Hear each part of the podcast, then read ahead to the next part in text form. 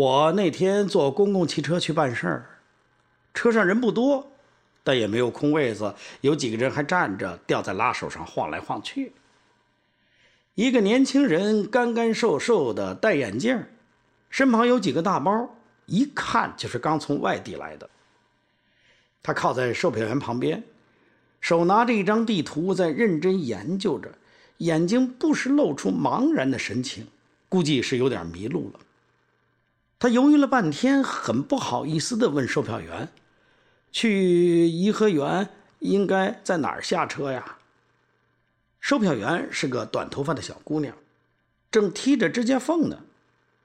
她抬头看了一眼外地的小伙子，说：“你坐错方向了，应该到对面往回坐。”要说这些话也没什么错了，大不了小伙子下站下车到马路对面坐回去吧。但是售票员可没说完，他说了那多余的最后一句话：“拿这个地图都看不明白，还看个什么劲儿啊？”售票员姑娘眼皮都不抬地说：“外地小伙子嘿嘿笑了笑，把地图收起来，准备下一站下车换车去。”旁边有个老大爷可听不下去了，他对外地小伙子说：“你不用往回坐。”再往前坐四站，换九零四也能到。要是他说到这儿就打住了，那还真不错，既帮助了别人，也挽回了北京人的形象。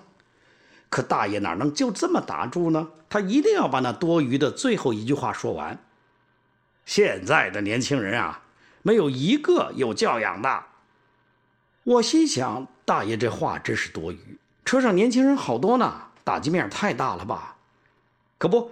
站在大爷旁边的一位小姐就忍不住了：“大爷，不能说年轻人都没教养吧？没教养的毕竟是少数嘛。您这么一说，我们成什么了？”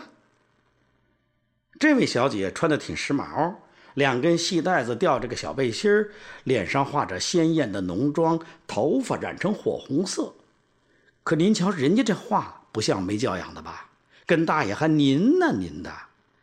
可谁叫他忍不住非要说那多余的最后一句话呢？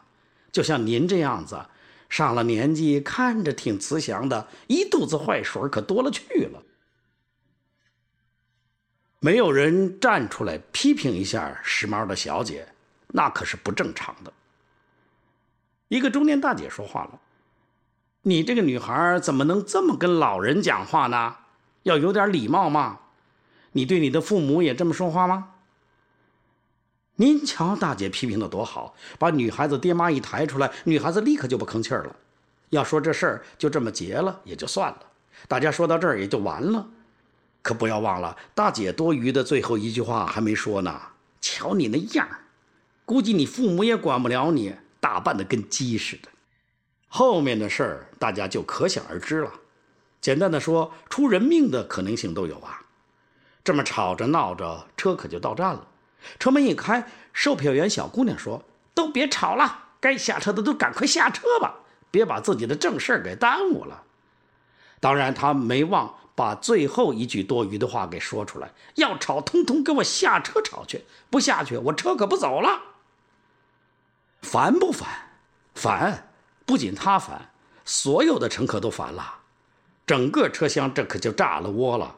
骂售票员的，骂大爷的，骂时髦小姐的，骂中年大姐的，骂天气的，骂自个儿孩子的，真是人声鼎沸，甭提多热闹。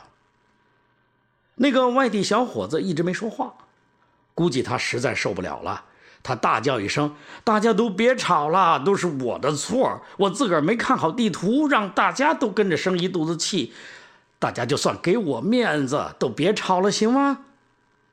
听到他这么说。当然，车上的人都不好意思再吵了，声音很快平息下来了。少数人轻声嘀咕了两句，也就不说话。但是你们不要忘了，外地小伙子的多余的最后一句还没说呢。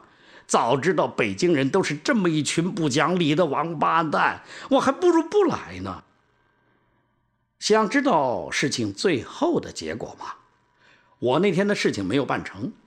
我先到派出所去录了笔录，然后到医院外科把头上的伤给处理了一下。我头上的伤是在混战中被售票员小姑娘用票夹子给砸的。你们可别认为我参与了他们的打架，我可是去劝架来着。我呼吁他们都冷静一点儿，有话好好说，没什么大不了的事儿，没有什么必要非打个头破血流啊。我多余的最后一句话是这么说的：不就是售票员说话不得体吗？你们就当他是个傻子，和他计较什么？